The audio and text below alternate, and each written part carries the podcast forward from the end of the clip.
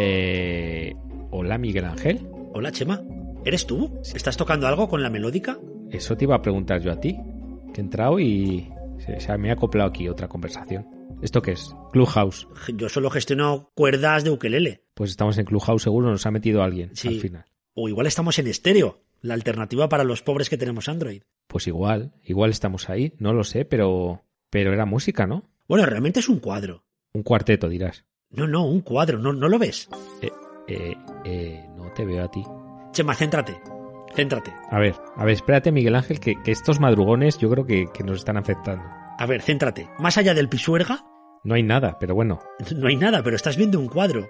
Esto que estás sonando es un cuadro.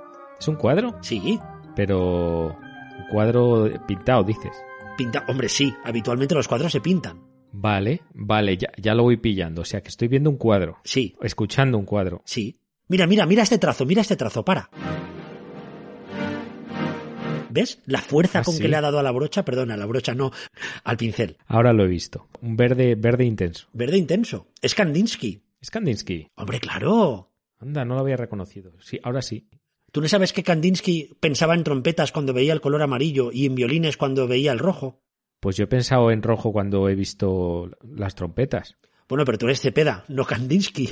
Seré, Tu amante bandido. seré daltonestésico. Es que Kandinsky lo era, ¿no lo sabías? Eh, Sí, eh, pero, pero yo al revés. Tú eres, o sea, en vez de sinestésico eres conestésico. Efectivamente. Pues Kandinsky lo llamaba oído de colores y es que Google ha dicho, vamos a jugar, porque esto yo creo que lo hacen por amor al arte y nunca mejor dicho. Pues sí, yo creo que es de estas horas que se cogen su, su tiempo libre. Miguel Ángel, empiezas bien, ¿eh? Pero este ha sido inesperado. Has visto que, que yo las pillo tres, unos 3, 4, 5 segundos después a estas horas. Y eso que te estoy esperando ya. Sí. O sea, hablamos de sinestesia, ¿verdad? Hablamos de sinestesia. Bien. La activación de una vía sensorial o cognitiva adicional en respuesta a estímulos concretos. ¿Y esto para qué sirve? Bueno, pues hay gente que cuando escucha una nota musical percibe un color, o también hay gente que cuando saborea un alimento percibe tacto en su mejilla. O sea que estamos mezclando, mezclando emociones, mezclando sensaciones. Bueno, pues está muy bien, ¿no? Al final es una capa más. Exacto. Tú imagínate que estás comiendo alubias y te dan un masaje en la espalda. ¿Lo estás imaginando? Me lo estaba intentando imaginar, fíjate. Oye, pues vaya comienzo más bueno que hemos tenido, ¿no? Pero espera, falta hablar de lo que ha hecho Google. Ah, ¿qué ha hecho Google? Te estaba metiendo a Google y tú, ah, sí, sí, y te estás con el pisuerga todavía ahí metido. A ver, cuéntame, cuéntame qué ha hecho Google. A ver, Google tiene una división que se llama Google Arts o Google Art, que lo que ha hecho es ponerle música a varios cuadros de Kandinsky, para que entendamos cómo percibía Kandinsky los colores. Ah, qué chulo. Y esto que acaba de sonar es la música que han asociado a estos cuadros de Kandinsky por parte de un equipo de investigación. No es lo que Kandinsky realmente escuchaba. Igual escuchaba otras cosas. Ahora entiendo, desde que Pilar nos hace las intros de los guiones, eh, esto es muy musical, Miguel. Sí, la verdad es que sí. Fíjate que la semana pasada fue todo escritura. ¿Te acuerdas? Que por cierto, lo petamos con ese episodio, hay que decirlo. Hombre, inteligencia artificial, escritura, pues teníamos a Lucía ahí dándolo todo. Con nuestra épica o lírica. Estuve todo el día con la canción, ¿eh? Le ha pasado, yo creo que al 30% de la audiencia le ha pasado. Y al otro 70 también. Bueno, algunos han acabado odiando la canción, creo yo. ¿eh? Oye, hablando de canción, hay una canción muy chula Hmm. que es nuestra intro. Eh, ¿Me estás invitando a que lancemos el episodio 142? Veo que las cazas al vuelo, amigo Mañez. Así que venga, dale caña. No, no, te y toca a ti. Te toca a ti. Ah, me toca a mí. Hombre, claro. mí. Te digo yo que estoy espesito hoy.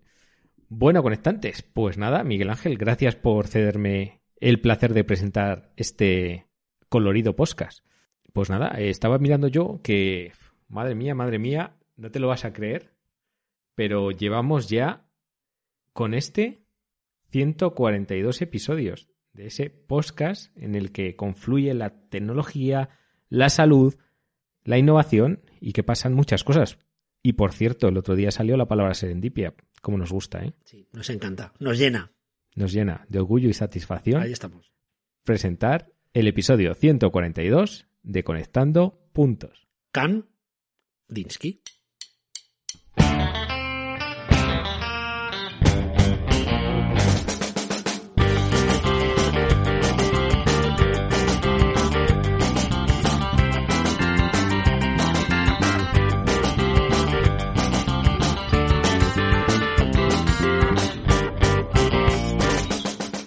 Estaba yo esperando la segunda parte cuando lo has tirado, ¿eh? Digo, Can, digo, ahora va a decir Cancarria. Sí, Cantabria y Bustamante. Cancarria había dicho. Ah, Cancarria, yo Cantabria. Bueno, pues bienvenidos al episodio 142. Aquí estamos de nuevo Chema Cepeda y Miguel Ángel Mañez presentando este podcast en el cual hablamos prácticamente de todo, porque esto es casi inesperado muchas veces. Pues sí, eh, la verdad es que es totalmente inesperado porque muchos días no sabemos de lo que vamos a hablar hasta prácticamente pues un ratito antes del, del programa. No es el caso de hoy, menudo guion tenemos aquí preparado. Y acuérdate que hablamos de inteligencia artificial, pero como mezclemos la inteligencia artificial con lo que vamos a contar ahora, esto puede estallar, ¿eh? Va a explotar la cabeza, y nunca mejor dicho. Sí, la cabeza. Te digo una cosa, ¿Qué? yo ya no sé si quiero llevar wearables en la cabeza después de esto, porque el amigo Mark va a saber lo que, lo que pensamos. Oye, te lanzo una pregunta. Venga, ¿Tú crees que si a Kandinsky le hicieran alguna prueba cerebral para saber lo que pensaba cuando escuchaba música, saldrían esos colores realmente? pues igual saldrían violines y trompetas. Sí. Igual sí, porque cada uno tenemos en la cabeza lo nuestro. Es que menuda noticia que has encontrado, ¿eh? Así la encontré yo esta. Bueno, sí, y si no, también. Aunque es una noticia que, que ya hemos estado investigando y ya lleva bastantes años encima de la mesa. Y es que hay varias técnicas que se centran en reconstruir lo que vemos con los ojos, pero a través de nuestra actividad cerebral. Es decir, nos leen el cerebro y reconstruyen la imagen que estamos viendo. Flipa. Bueno, básicamente lo que hacen, y ojo con esto, es mapear distintos puntos en nuestra visión a un grupo de neuronas en, bueno, en distintas partes de, de la corteza cerebral. Y luego, pues nada, le meten un modelo y ¡pum! Ahí está, la imagen. ¿Qué te parece? A partir de una reso, ¿no? De una resonancia, en este caso. A partir de una resonancia, en este caso, pero es que hemos visto otra noticia eh, del año 2019 en el que investigadores rusos hicieron lo mismo, pero en este caso lo hacían a través de una encefalo, un electroencefalograma puro y duro. O sea, ya no necesitan ni, ni hurgarte en el cerebro. Pero a ver, vamos a ver, vamos a ver. En el primer proyecto, el más reciente, el Brain to Pix, que se llama, que es Brain to Pixel, de lo que se ve a lo que se reconstruye, pues parece un filtro de Instagram malo, ¿eh? Mm, eso te iba a decir. Pero bueno, se, se ve que es una cara, en algunos casos. Yo creo que también va muy en la línea de que de determinados rasgos, ¿no? Que sí que sí que es verdad que hay rasgos que los coge muy bien, pero hay otros que, eh, por ejemplo, el pelo no. A lo mejor es en los detalles en los que te fijas más, Miguel Ángel. Y la profundidad, porque pa- parece más bien una imagen en 2D, o sea, en 2D, que, que parece que no tenga volumen, ¿no? La, la imagen que reconstruye. Es que le habrán metido el, el modelo 2D, ya sabes. Pero es que la del 2019, que es un experimento ruso, es que hay algunas imágenes que te las tienes que, vamos, porque te ponen al lado el original. Pero estoy mirando, La de abajo, la de abajo a la izquierda, te voy a decir que se parece bastante, ¿eh? sí, pero la de abajo a la derecha se ven dos sombras verdes. Ya, bueno, es que era un parabrisas de, un bosque, ¿qué, qué, qué esperabas? Sí. Pero bueno, os vamos a dejar todo esto en las notas del programa para que lo veáis, porque claro, estáis diciendo, bueno, estos dos que están viendo. Bueno, pues estamos viendo la imagen real y la reconstrucción hecha, pues por, en este caso, mm, yo creo que aquí no, no son, bueno, sí, son modelos de, de inteligencia artificial. Y bueno, pues mira, sale una cascada y la reconstruye y sí parece una cascada. Pero bueno, si lo ves de forma individual no te parece. Pero bueno, a mí esto me recuerda, Miguel Ángel, a la... ¿Tú tuviste impresora de agujas? Hombre, claro. ¿Te acuerdas, aparte del ruido que metía del, de la- lo pixelado que salían las imágenes y todo? Claro, porque eran líneas de puntos, me acuerdo perfectamente. Pues tú métele un, una inteligencia artificial de estas, un GPT-3 o una de estas avanzadas, y a lo mejor empezamos a ver más nitidez en este tema. ¿Qué utilidad le ves tú a esto? Pues hombre, aparte de, no sé, interrogatorios y torturas para sacar información a la gente de sus pensamientos, Bueno, que esto, ojo, ojo, esto es tiempo real, ¿eh? Esto es lo que estás viendo en ese momento. claro. No hurga en tu memoria. Ah, no hurga en tu memoria. Esa sería buena, ¿eh? También. Tú te pensabas que esto era ir a la cronología de mis ojos eh, de- Claro. tipo Google y entonces ver qué estuve viendo tal día, tal hora. Eso sería ya una pasada. Estaría muy bien, estaría muy bien. Sobre todo para nosotros, ¿no? Para acordarnos. Sí. Pero no lo sé.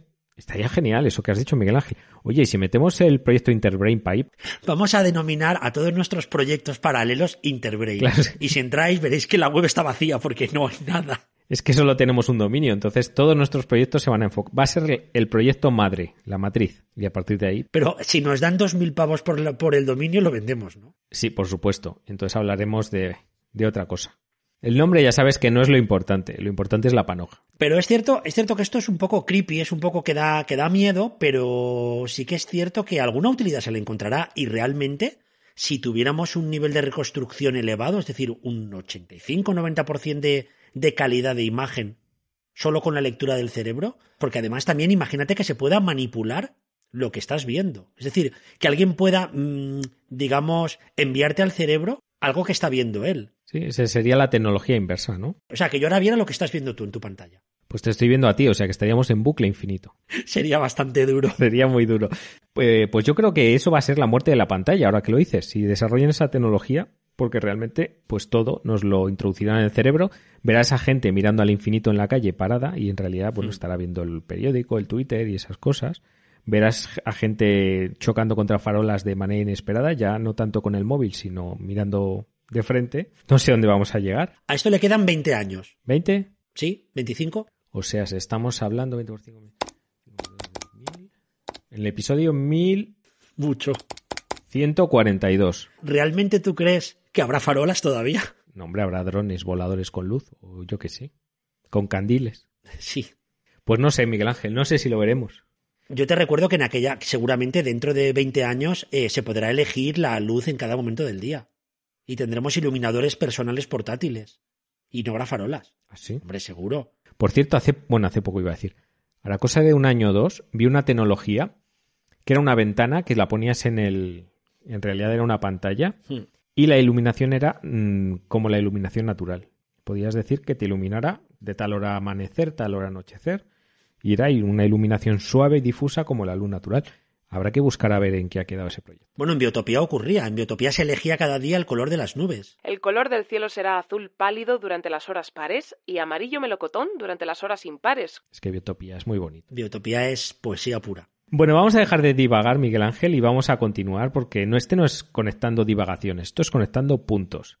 Y en este podcast ya sabes que nos gusta mucho pues encontrar proyectos, cosas nuevas, cosas chulas, como, y como decimos aquí, cosas pimpollas que realmente pues nos abran los ojos y nos digan hacia dónde va la tecnología en este momento. Y ahora, eh, con el tema de las vacunas, que está tan de moda porque estamos Telita. cogiendo velocidad, como quien dice, a ver si es verdad, hemos visto una noticia, ¿verdad?, que nos ha dejado un poquito locos. Pues sí. Vamos a hablar de Radback, que es una red colaborativa de desarrollo rápido de vacunas. En abierto. Basada en el movimiento Do It Yourself, es decir, hazlo en tu casa. Tu vacuna en casa. Tu vacuna en casa, pero ojo, ojo, no lo hagáis, ¿eh? Vamos a comentarlo, pero no para que todo el mundo se lo compre en las webs que existen para vender este tipo de productos y se lo fabrique en casa, pero existe. Eh, lo podéis hacer, pero no- no os recomendamos que lo hagáis, aunque lo podéis hacer. Exacto. Y si lo hacéis, no, venís y nos lo contáis. Pero no lo hagáis, ¿eh? Ahí está. Me estás contando que hay un proyecto colaborativo open source para el desarrollo rápido de vacunas. Y se han centrado en la vacuna del COVID. Claro, es que es la de moda. Ya sabes que esto va por modas. Hmm. Estaban con la de la gripe, pero de repente les salió esto y dijeron, venga, ¿nos pasamos a COVID? Nos pasamos. Bueno, vacuna Ratback, que funciona a partir de péptidos sintéticos. Que péptidos sintéticos puede sonar a muy moderno, con la vacuna de Moderna, pero al final, bueno, son pequeños trozos de proteínas de virus. Pero es que lo, lo que me deja a mí loco es que, y lo que les dejó a ellos locos, cuando empezaron a trastear en esto, por lo visto hay empresas que tú le dices, ponme cuarto y mitad de eh, péptidos sintéticos y te los mandan a casa. Eh, así es. Radback ha publicado un documento de unas 70 páginas con todas las instrucciones para fabricarte la vacuna en casa y te dice los péptidos que necesitas y tú coges el péptido. Mira, va, ¿quieres que lo hagamos en directo? ¿Y esto se compra en teletienda? La verdad es que yo, la empresa que he visto es una empresa que se dedica a vender productos de este tipo, ¿eh? productos biológicos para laboratorios. ¿Pero venden al por mayor o también venden para la gente? Venden al detalle, que se decía antes. Detalle. Vale, es decir, tú le encargas los péptidos que te han dicho aquí Sí. y, y esos luego pues te los inoculas.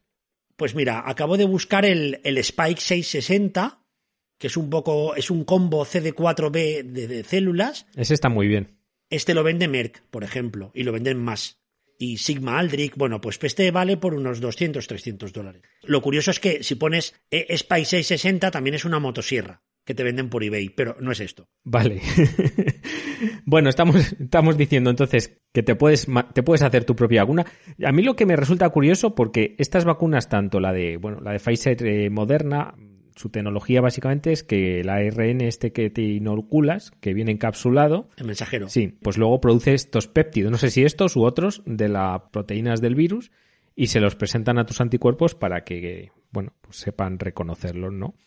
Pero a, a mí lo que me preocupa aquí, Miguel Ángel, y tenemos que tener aquí a algún famoso de estos, como Alfredo Corel, que nos lo contara, pues cómo haces que esos péptidos lleguen frescos a tu interior para que te los presenten como Dios manda. Pues no lo sé. Por cierto, detalles de la vacuna que no hemos contado. Uno, administración intranasal. ¿Se llama intranasal o cómo se llama? ¿O nasal? ¿O vía nasal? Intranasal está bien, correcto. Un atomizador, También el coste completo de los péptidos que hacen falta ronda los 850 dólares. Está caro, ¿eh? El péptido. Pero es para, para una familia, por lo menos, ¿no? Para un grupo de amigos. Pues no sé cuántas vacunas puedes hacer, porque esto yo no sé si puedes comprar cuarto y mitad de péptido, has de comprar el kilo entero. Para un botellón de péptidos. Sí. Vale, eh, que sepáis que han publicado en abierto un documento PDF que viene todas las instrucciones de, de fabricación. Claro, fabricarlo dicen que es fácil, pero aquí viene la segunda parte y lo difícil es saber eh, si esto es seguro. Sí, de hecho, esta gente, la gente de Radback, solo la ha aprobado la vacuna con 100 personas. ¿Y qué efectividad ha tenido? Pues ponían que iba bien, pero tampoco había mucho detalle, la verdad, ¿eh? No, no había mucho detalle. El resultado iba bien, es acorde con el número de personas con el que han hecho el experimento. Pero a mí me llama mucho la atención que en el artículo que, donde hemos encontrado toda esta información, que es un artículo de, de la gente de Sataka, decían que, por ejemplo, Moderna tardó solo dos días en desarrollar la vacuna. El resto del tiempo han sido pruebas de seguridad, pruebas de efectividad y pruebas para, para generar esa vacuna desde una perspectiva industrial, es decir, hacer muchas vacunas. Hombre, dos días, dos días. eh, yo estaba escuchando el podcast de Elena en el que hablaba de la mujer esta que inventó la tecnología de la vacuna y básicamente estuvo pues, 10, 15, 20 años desarrollando la tecnología Claro. que luego, claro, luego es aplicar esto a su tecnología. Es lo fácil, claro, pero lo complicado es todo lo que venía antes y todo lo que viene después, ¿no? Lo que dices, pues todos esos ensayos para ver la seguridad y la efectividad de la vacuna. A mí lo que me llama la atención es que el documento PDF es una pasada en cuanto a detalle y en cuanto a evidencia científica, porque en cada página hay cuatro o cinco referencias. Me ha llamado mucho la atención el origen de todo es bastante científico. No, no tiene pinta de que sean, hombre, cuatro frikis van a ser, pero son cuatro frikis con estudios. Pero escucha, escúchame que entre los cuatro frikis había un tío de Harvard, eh, virólogo de los buenos. Estamos hablando de que ahí hay gente que sabe. Bueno, dentro de que es un proyecto de eh, crowdsourcing y que es un proyecto low cost open source, pues está bien. Te ha quedado muy inglés todo, ¿eh? Crowdsourcing. Low cost. Open source. Bueno, pues ahí tenéis Radback y ya os decimos que como mínimo recomendamos que echéis un vistazo al documento PDF porque es muy completo y la verdad es que te, fíjate, que te ayuda un poco a entender cómo se hacen las vacunas. Pues sí, me parece, me parece muy curioso. Oye, Miguel Ángel, tenemos que hacer una división de vacunas dentro de Interbrain. Esto tiene, tiene futuro, Miguel Ángel. Vacubrain o algo así. Y ponemos la, vacuna del podcast. Podemos producir 10 millones a la, a la semana. Me llama la atención que hablaras hace un poquito de crowdsourcing.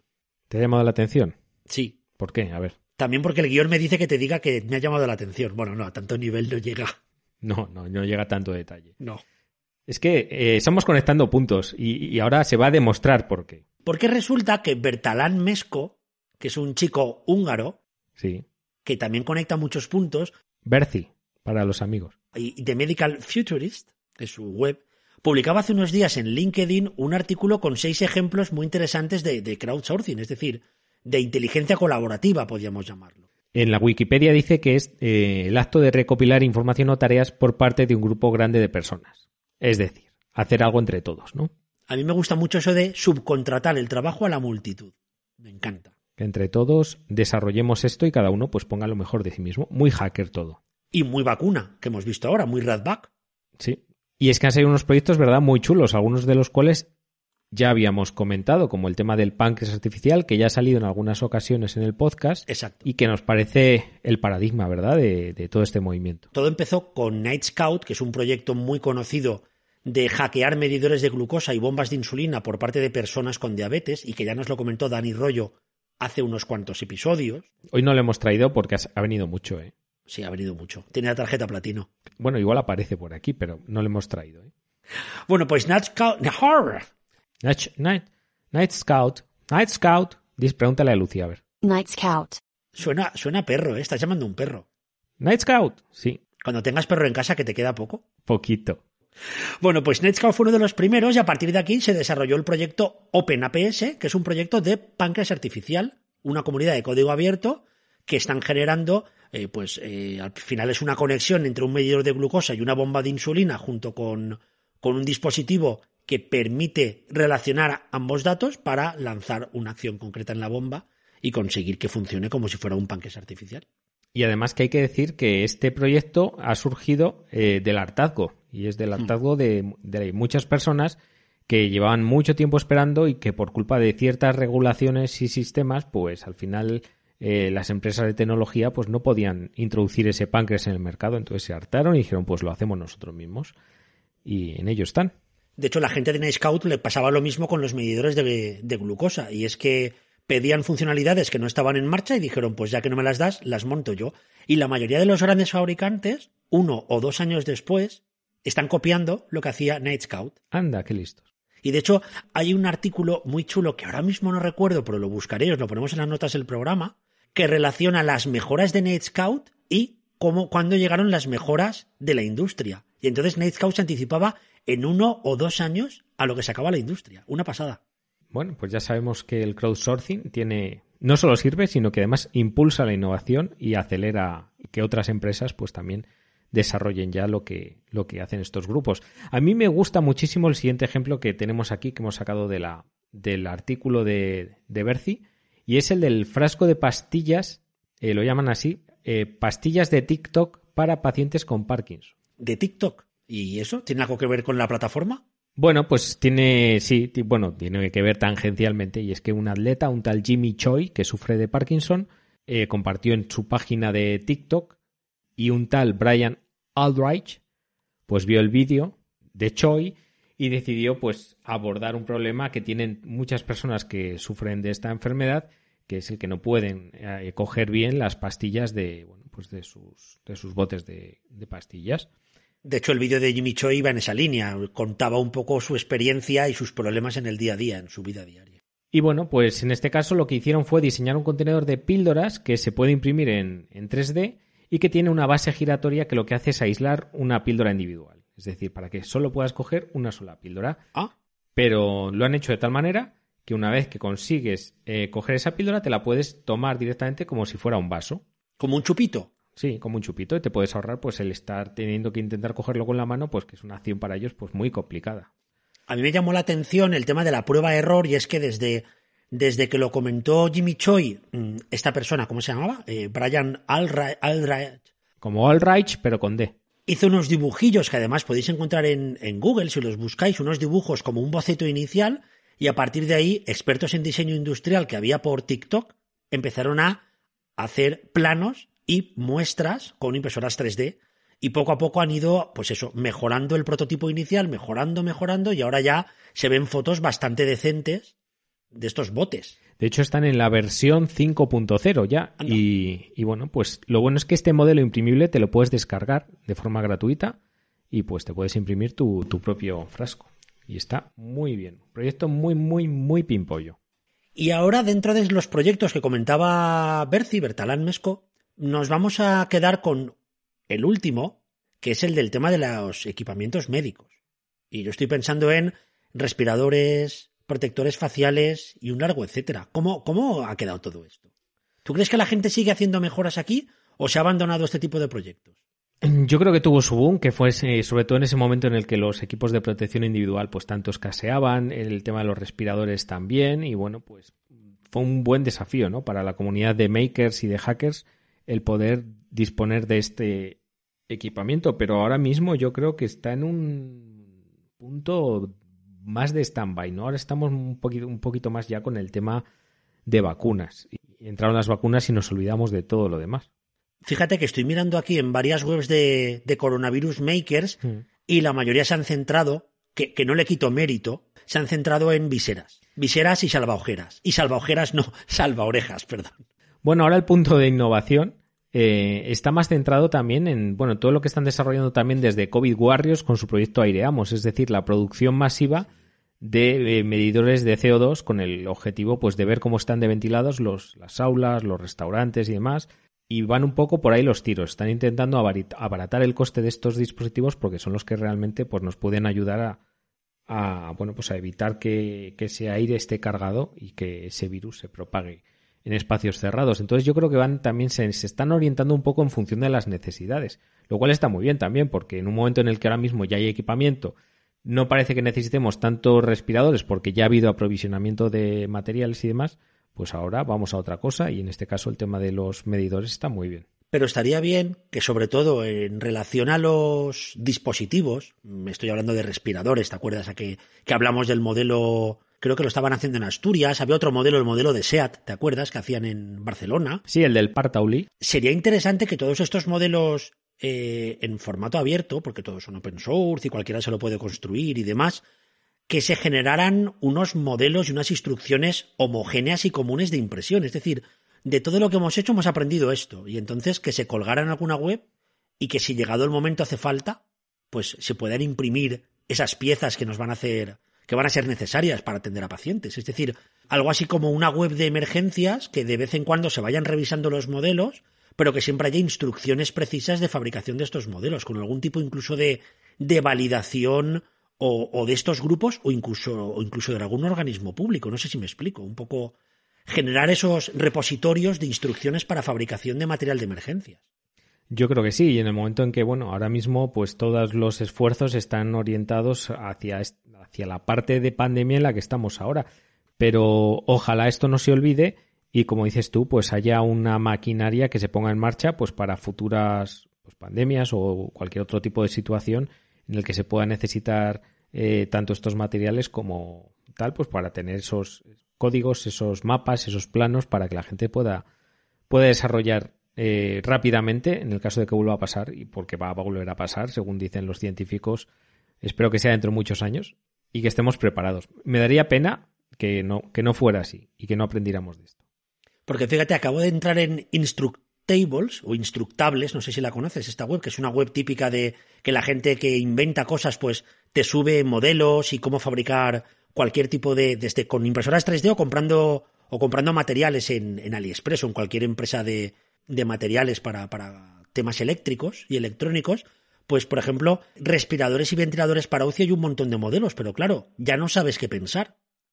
Por eso decimos que quizás es el momento de crear un repositorio único en nuestro entorno para tener esa información a disposición de cualquier persona y que llegado el momento, pues oye, sea ponerte a fabricar, no, no empezar a reinventar lo que ya se probó en su momento. Estaría bien eso, estaría bien que hubiera una estrategia nacional, mm. pues de, de qué pasará la próxima vez, y una industria para fabricación de mascarillas, de equipos de protección.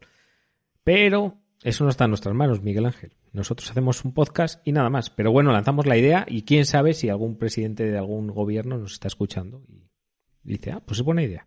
Vamos a ponerla en marcha. Cuanto peor, mejor para todos. Oye, ¿tú tienes algún lector de DVD en casa? ¿O incluso de CD? Algo, algo tengo. Yo tengo un Disman. Te voy a decir una cosa. Y es que en cierto regalo de aniversario hubo un cruce de Dismans de manera fortuita. ¿Te acuerdas que hubo un año del MP3, no? Sí. Pues también hubo un año del Disman, en el que todo el mundo se regalaba Disman. Yo también. Así que tengo dos Disman en casa ahora mismo. Pero duró poco, la época del Disman, ¿eh? Duró poco. Y te, te voy a decir otra cosa. Así a modo de curiosidad, amigo Meñez. Tenía el Disman en el coche ¿Te acuerdas de esas cintas de cassette que en las que sobresalía un cable que lo podías sí. conectar a la salida de un Disman? Pues yo lo tenía.